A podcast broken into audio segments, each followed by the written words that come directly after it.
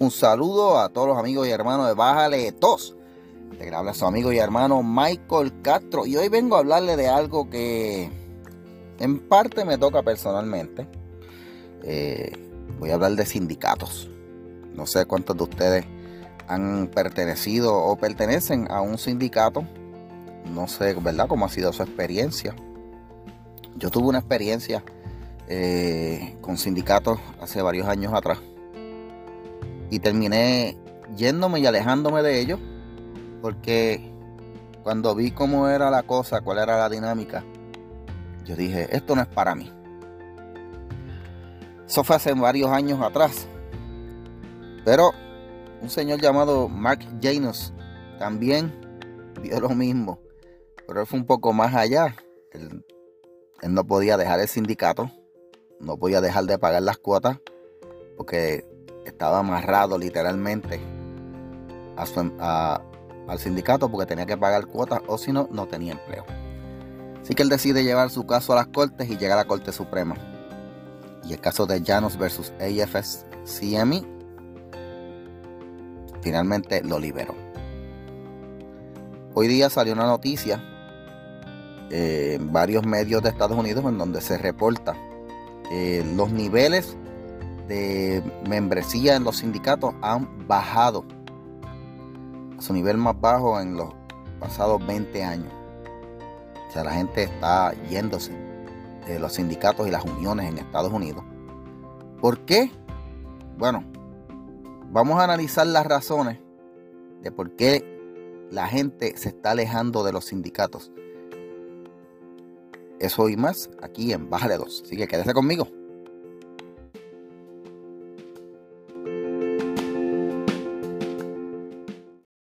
Y regresamos gente a Bájale 2. Bien agradecido como siempre su apoyo, sus comentarios, los que comparten. Los que nos ven allá en la página de Bájale 2 en Facebook, si no se ha unido, pase por allá por la página de Bájale 2, se puede unir. Allí comentamos y ponemos noticias que comentamos, ¿verdad? Y los sábados pues grabamos en vivo. Así que los veo por allá. Bueno, mi gente, eh, la historia de la humanidad. Eh, incluye un momento en donde surge un, una institución conocida como sindicato. Antes de que existieran los sindicatos, existían lo que le llamaban los guilds, donde la gente se agrupaba de acuerdo a su, a su profesión. Habían grupos de carpinteros, habían grupos de grupos de carpinteros, habían grupos de plomeros, habían grupos de electricistas, cada cual se, se, unía con el que, con, su grupo, ¿verdad? Y, y, se ponían de acuerdo para fijar los precios y todas esas cosas. Cuando comienzan a aparecer los trabajos en fábricas, en corporaciones, empiezan a aparecer unos grupos llamados como uniones. Uniones, ¿verdad? Y uniones, pues más de tres, tres o cuatro personas. En estos casos las uniones reunían decenas y cientos de personas. Luego fueron formándose hasta miles de personas. La razón, bueno, es que siempre ha habido gente abusadora en este mundo. Y en las compañías, fábricas, habían unos personas que eran los dueños que cometían abuso y eso es un hecho histórico. Ponían a su empleado a trabajar en horas excesivas, en condiciones peligrosas y los salarios no los subían mientras subía el precio de todo. Así que si una persona va y pelea solo, lo votan. Pero cuando se unen 10, 20, 30 personas, la cosa cambia. Entonces los dueños de la compañía dicen, espérate, wow, que no los podemos votar a todos a la vez. Y así empiezan a salir las uniones, empiezan a salir los sindicatos, se forman, entonces cogen un grupo de personas para que negocie a nombre de ellos allá mejores condiciones de empleo, mejores salarios, que es básicamente por lo que empezaron los sindicatos, por mejorar, mejor, por, luchar a favor de mejores condiciones de empleo, eh, luchar a mejores, mejores salarios Y hoy día, si tenemos leyes laborales, es debido a esa, ese surgimiento de, estos grupos que abogaban a favor de los empleados. Después entonces los gobiernos dijeron, mira, vamos a hacer agencias que aboguen a nombre de los empleados, pero ya esto, esto surge como, como, como iniciativa de, los, de las uniones y, y los sindicatos. Y durante los años 20, 30, 40 esto tuvo un auge bien grande y después los años 50 y 60 un auge aún mayor, porque entonces vemos a los sindicatos tomando el, center stage y, y, y, los vemos en las noticias y los vemos en, en, en, en luchas, en marchas, en huelgas, que es el principal organismo, el principal mecanismo que usan muchos sindicatos para forzar muchas veces la negociación y el poder de los sindicatos se vio aumentado y la gente le tenía respeto y la gente quería unirse a los sindicatos y estar en un sindicato era algo como que se, hacía sentir, se, sentía, hacía sentir orgulloso. Si mira, pertenezco a un sindicato, pertenezco a una unión que está velando por mis derechos de trabajo y todo lo demás. Y eso, y eso continuó durante los 60, 70, 80. Y entonces comenzó a declinar después en los 90 eh, a principios del siglo XXI y surge la noticia de que este año, el 2023, eh, eh, bueno, se reporta este año, pero el 2022, la membresía de sindicatos cayó a su punto más bajo en la historia. Y tú dices, wow, ¿qué pasó? Que de momento un movimiento que comenzó, ¿verdad?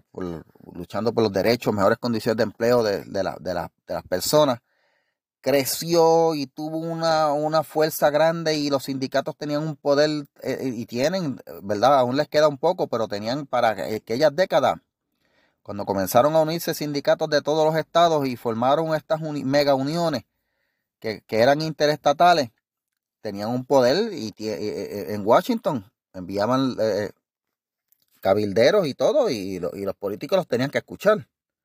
Y ahora ha caído a su punto más bajo. Cuando tú ves las razones, ¿verdad?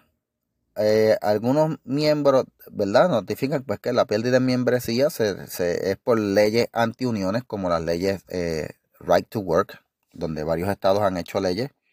Dicen que no se le puede requerir ni obligar a una persona a retener su empleo basado en su membresía a, un sindicato. Pues dicen que esas leyes han creado eh, una baja también esas leyes incluyen que no le puedes obligar a pagar a un empleado este, en contra de su voluntad una cuota. En Puerto Rico aquí ha habido una ola de descolegiaciones, se descolegiaron los colegios de abogados, se descolegiaron los de trabajadores sociales, se descolegiaron los de ingenieros, eh, ya mismito están en la picota los de médicos. Y también dicen que esto es a causa del lobby o los grupos que cabildean en contra de las uniones, porque así como surgieron uniones, surgieron grupos en contra de las uniones en Estados Unidos. Fíjese cómo eh, lo que se reporta en la prensa, ¿verdad? Es que la culpa es de otros, no de las uniones. Vamos a analizar qué es lo que ha pasado con las uniones en los próximos segmentos y por qué han perdido membresía y apoyo. Así que quédese conmigo aquí en Vale 2.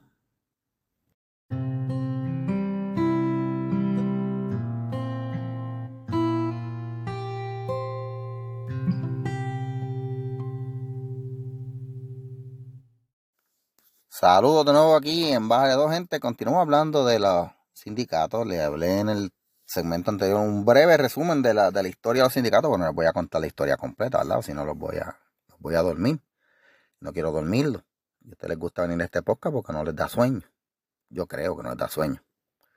Pues si les da sueño, lo ponen por la noche para que los ayude con insomnio.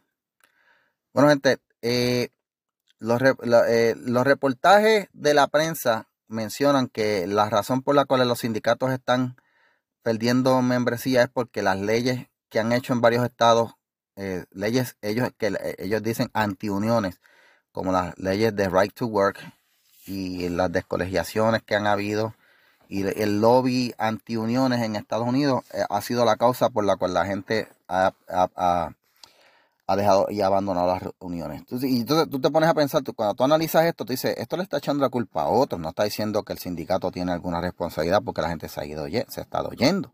Si un sindicato es algo tan bueno, si una unión es algo tan bueno, porque la gente se va. Porque no es que, no es que los gobiernos dicen, no, ya, se van a ir, van a desbandar. No, no, no es que las uniones rompieron los sindicatos, es que la gente se está yendo de los sindicatos. Así que, cuando tú miras la prensa, vas a ver mayormente los medios liberales culpando a las leyes antilaborales, como ellos las tildan.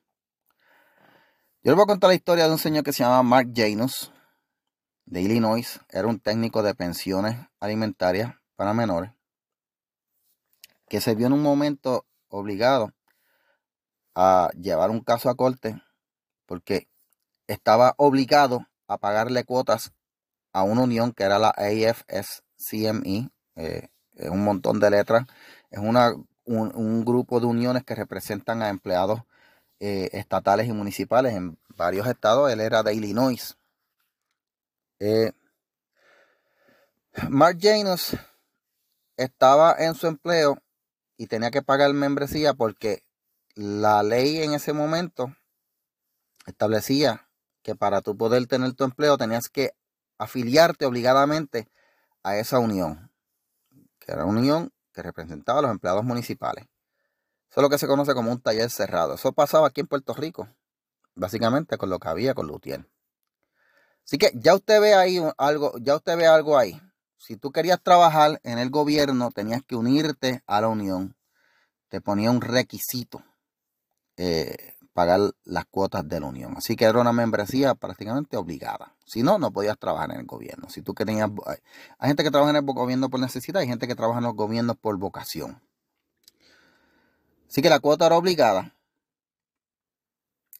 Así como él tenía que pagar una cuota obligada, en otros estados habían empleados municipales que no estaban afiliados a la Unión, pero por ley y por decisiones eh, de casos en la Corte Suprema anteriores, tienen que pagar al menos la mitad de la cuota porque abogaban y alegaban ellos que cuando ellos negociaban, negociaban a nombre de todos los empleados y los beneficios aplicaban a todos los empleados. Por lo tanto, los que no se querían unir al, sindicato o a la unión, por lo, pues por lo menos que contribuyeran en algo porque estaban siendo beneficiados de, de las negociaciones colectivas. Así que, eh, pero en el caso de Mark Janus, él estaba, tenía, tenía que pagarlo completo. No tenía opción. O sea, aparte de su salario, iba descuento automático para la unión. Eh, la unión estaba usando ese dinero, porque aquí es donde viene la cosa, aquí es donde Mark Janus se molesta. Estaba usando este dinero para apoyar causas políticas y otras causas.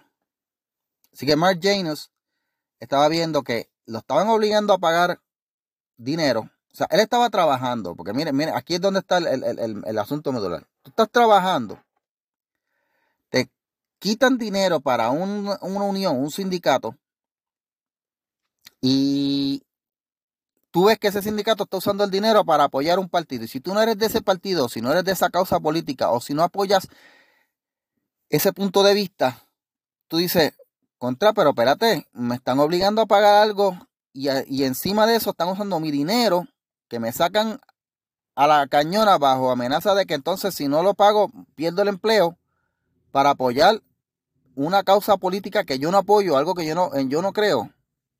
¿Usted no cree? ¿Cómo, ¿Cómo, usted se sentiría? Pues más yo no se sintió indignado.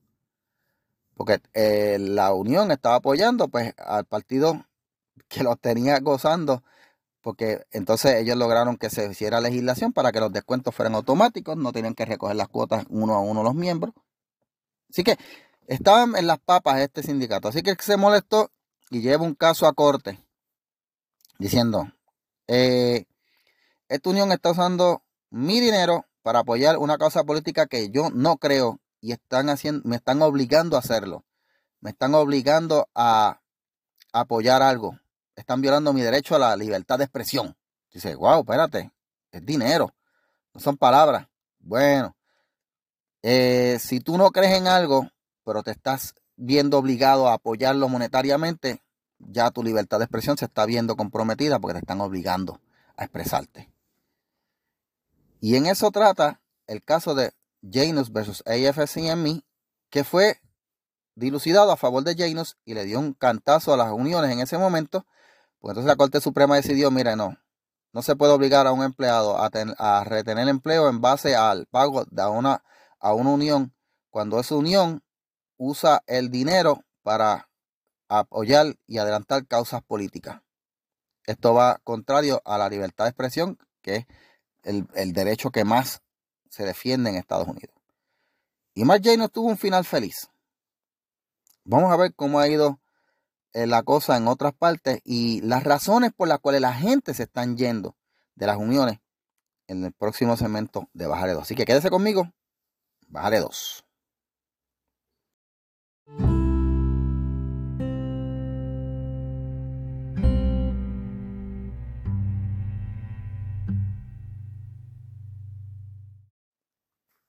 Bueno, gente, regresamos aquí a Baja de Dos. Yo les voy a contar un poquito de mi historia, gente. Cuando yo trabajé de maestro, yo pertenecía a una de las uniones más grandes en Puerto Rico. En ese entonces, la más grande, la Federación de Maestros de Puerto Rico. Era la más grande porque agrupaba a unos 40 mil miembros. La clase magisterial, aquí hay muchos maestros, había, había muchos maestros en Puerto Rico para ese entonces. Y yo pagué felizmente las cuotas porque en ese entonces yo era un fuego de las uniones. Yo decía que el, el sindicalismo era mi otra religión. Yo llegué a ese punto. Y yo pagaba las cuotas, yo asistía fielmente a las reuniones del sindicato, llegué a ser delegado, llegué a representar a varios compañeros y yo veía que la, que la unión, que el sindicato funcionaba, o sea, la Federación de Maestros funcionaba en ese entonces. Eh, cuando defendíamos los maestros, cuando los casos pasaban de a, nivel administrativo a nivel de corte, la Unión les asignaba un abogado. O sea, e, e, era algo que tenía, eh, tenía, tenía, eh, valía la pena en ese entonces. Yo lo veía, desde, desde el, al nivel en que yo estaba, cuando yo fui subiendo fue que entonces empecé a desencantarme con la federación.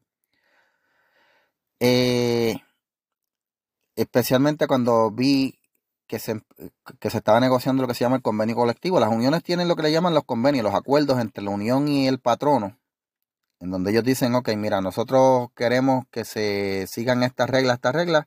Eh, cuando se vaya a hacer esto, pues vamos a hacerlo de esta manera y así, de la otra.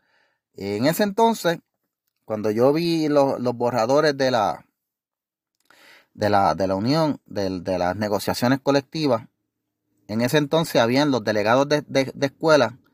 Eh, los maestros por, ley tienen un periodo al día que es, no es un periodo libre, tienen la hora de almuerzo, pero tienen un periodo que llaman un periodo institucional, que es una hora o 50 minutos, que apenas no da para mucho, para poder pues preparar clases, corregir, este, citar padres y todo.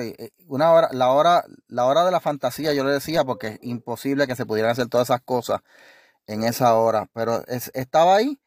Pero a los delegados de taller les daban una hora adicional, supuestamente decía hora de asuntos sindicales. O sea que para ellos había que ajustarle el programa.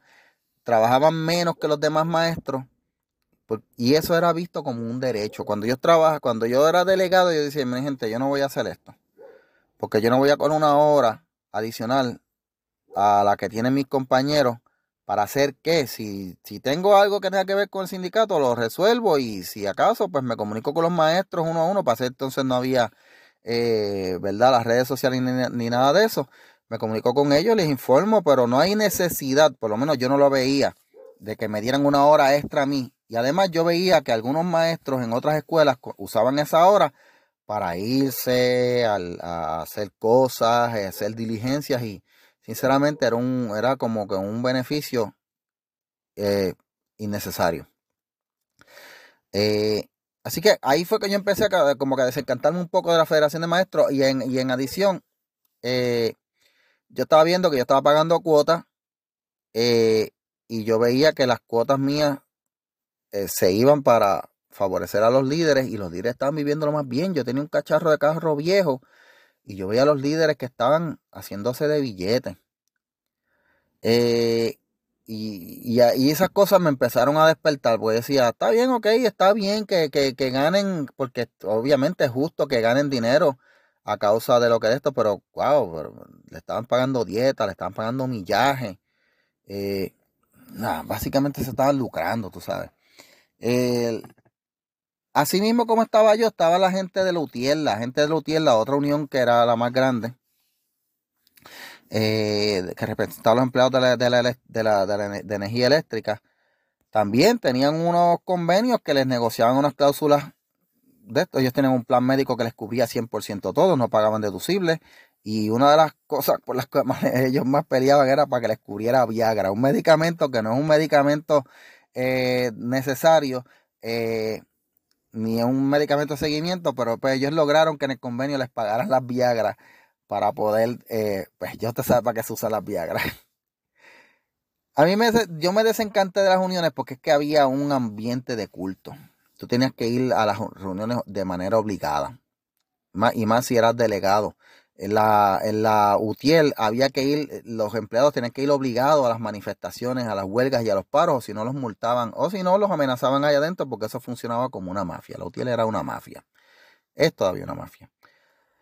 Eh, otra de las cosas que más me desencantó fue eh, que luego de la huelga del 2008, la huelga que estuvimos de maestro y conseguimos dos aumentos, pero lamentablemente hubo una división entre maestros, porque los maestros que no apoyaron la huelga, que entraron, se vieron enemistados con los maestros que sí entramos.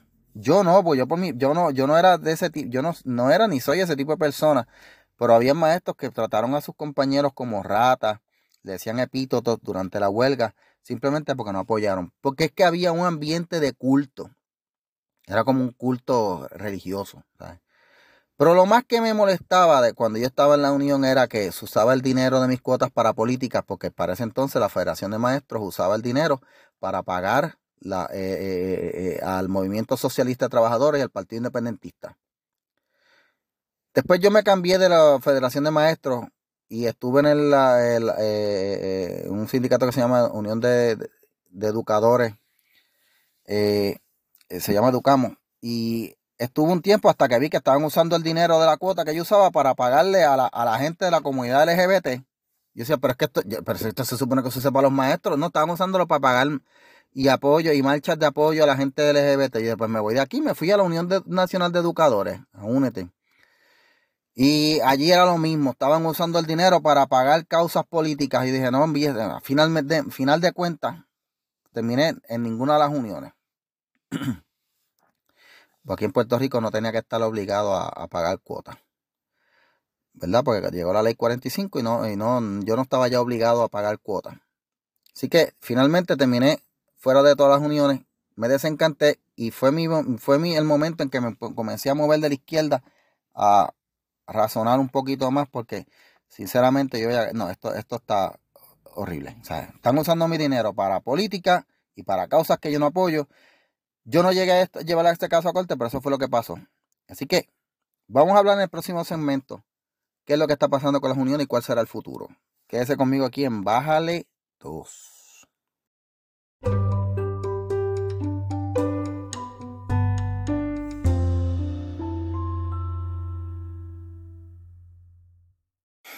Bueno, mi gente, regresamos aquí a Baja Ledos. Ya les hablé poquito de historia de las uniones, la historia del caso que desbandó a las uniones, que fue eh, Janos versus AFSCME, donde la Corte Suprema determinó y dijo, no, tú no puedes obligar a un empleado a pagar cuotas y usar ese dinero para apoyar causas políticas con las que el empleado no está de acuerdo porque lo estás obligando a apoyar algo en lo que él no cree y eso va en contra de la libertad de expresión. Conté un poco de mi historia personal, de por qué yo me desencanté con las uniones. Así que básicamente la noticia que se reporta de que ha habido pérdida en membresía y en apoyo a los sindicatos, los medios que son liberales de izquierda la presentan como que esto es culpa de un movimiento de persecución en contra de los sindicatos y los piensan, los hacen ver como víctimas. Dicen que es por las leyes antiuniones, como las leyes Right to Work que son muy buenas leyes. son leyes que dicen que la ley, las leyes right to work se definen básicamente en que tú no puedes obligar a un empleado a retener su empleo en base a la membresía de una unión, porque, ¿sabes? Pasa lo que pasaba aquí en Puerto Rico, que tú tenías un montón de batatas en la UTIEL. Con la Federación de Maestros era más difícil porque para entrar a la profesión de maestro tú tienes que pasar un examen ese y allí tú no podías meter gente eh, de acuerdo a tu, a tu ideología. Pero en la UTIEL, ahí no, como no, como tú no, no era necesario estudiar ni nada para tú trabajar en eso, de celador, ni, ni lo de electricista sí, ¿verdad? Pero de celador y lo demás. Eh, como no era necesario estudiar, pues mira, ellos controlaban quiénes entraban, quiénes podían entrar. Así que, si eh, eso era taller cerrado, si no eras miembro de, de no podías trabajar en UTIER. Y las leyes Right to Work lo que dijeron es, no, esto se acabó. Tú no puedes sujetar la, la condición de empleo a un empleado a, su pago o, membresía a una unión, porque es injusto. Eh, la, en Puerto Rico las descolegiaciones, ¿verdad? Los primeros que empezaron fueron los abogados. Dijeron, mira, me estás obligando. Y fue por lo mismo. Eh, tenías un colegio de abogados que reunía a todos los abogados. Tú no puedes ejercer la profesión de abogado en Puerto Rico si no eras del colegio. Y el colegio era básicamente un, un brazo del Partido Independentista y del Movimiento Nacionalista de Puerto Rico.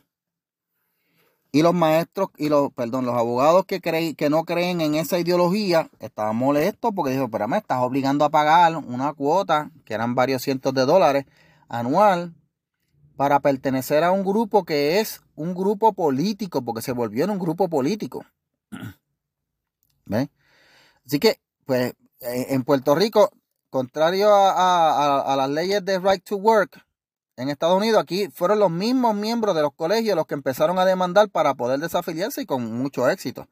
Ya lo mismo pasó en el Colegio de Trabajadores Sociales, que tenían la guachafita de que eh, para tú poder pertenecer, para tú poder ejercer la, la profesión de trabajador social, tenías que pagar una cuota a ese colegio y ese colegio era también un brazo del movimiento de izquierda de Puerto Rico y estaba usando el dinero para, para politiquería, para política.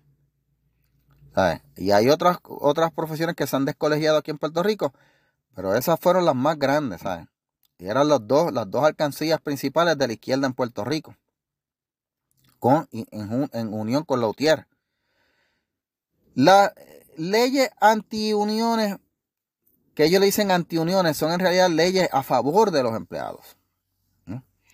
Ellos dicen que es que porque hay un lobby de gente que abogan en contra de las uniones. Sí, pues hay un lobby eso es un derecho. Pero la, razón principal por la cual las uniones han perdido apoyo es porque dejaron su, su motivación del principio, que era abogar por los derechos y las mejores condiciones de los empleados. Condiciones justas. ¿Ok?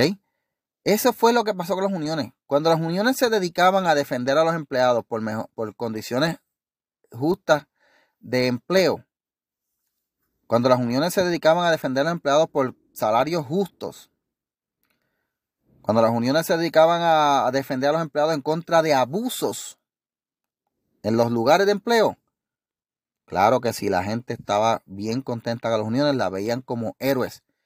Pero cuando las uniones se convirtieron en organismos ideológicos que usaban, dedicaban parte del dinero de las cuotas de los empleados para pagarle a movimientos políticos y racionaban los servicios de defensa a los empleados porque tenían que usarlos para otras cosas, pues la gente se empezó a desencantar. Aquí lo que mató a las uniones fue la politiquería de las propias uniones. Ellas mismas se mataron. Ellas mismas se dieron el tiro en el pie y, y perdieron el apoyo de la gente por estar en la politiquería, por abandonar su principal motivación al inicio, que era defender al empleado y abogar por condiciones justas de empleo. Cuando lo cambiaron por politiquería, ahí perdieron. Y esa es la verdadera razón, mi gente. No es porque el gobierno las tiene en contra de ellos, ni porque hay un grupo que las de esto, no, las uniones aquí no son las víctimas. Las uniones son en este caso, eran los victimarios que abusaban de sus miembros y pues usted sabe que a hierro mata, a hierro muere. Terminaron perdiendo y van a seguir perdiendo porque el ambiente laboral está cambiando en estos días. Así que el fin de las uniones se acerca. Yo creo que el año que viene van a haber menos gente en las uniones. Pero vamos a ver. Si eso pasa, pues hacemos otro podcast. Mientras tanto, gente, gracias por escuchar. Gracias por compartir. Gracias por comentar. Recuerde que puede comentar ahí en el, en el, en el podcast. O puede dejar el comentario, ¿verdad? En audio si está escuchándolo a través de anchor.fm. Yo los dejo y será hasta la próxima, gente, aquí en Bájale 2. Bye bye, mi gente.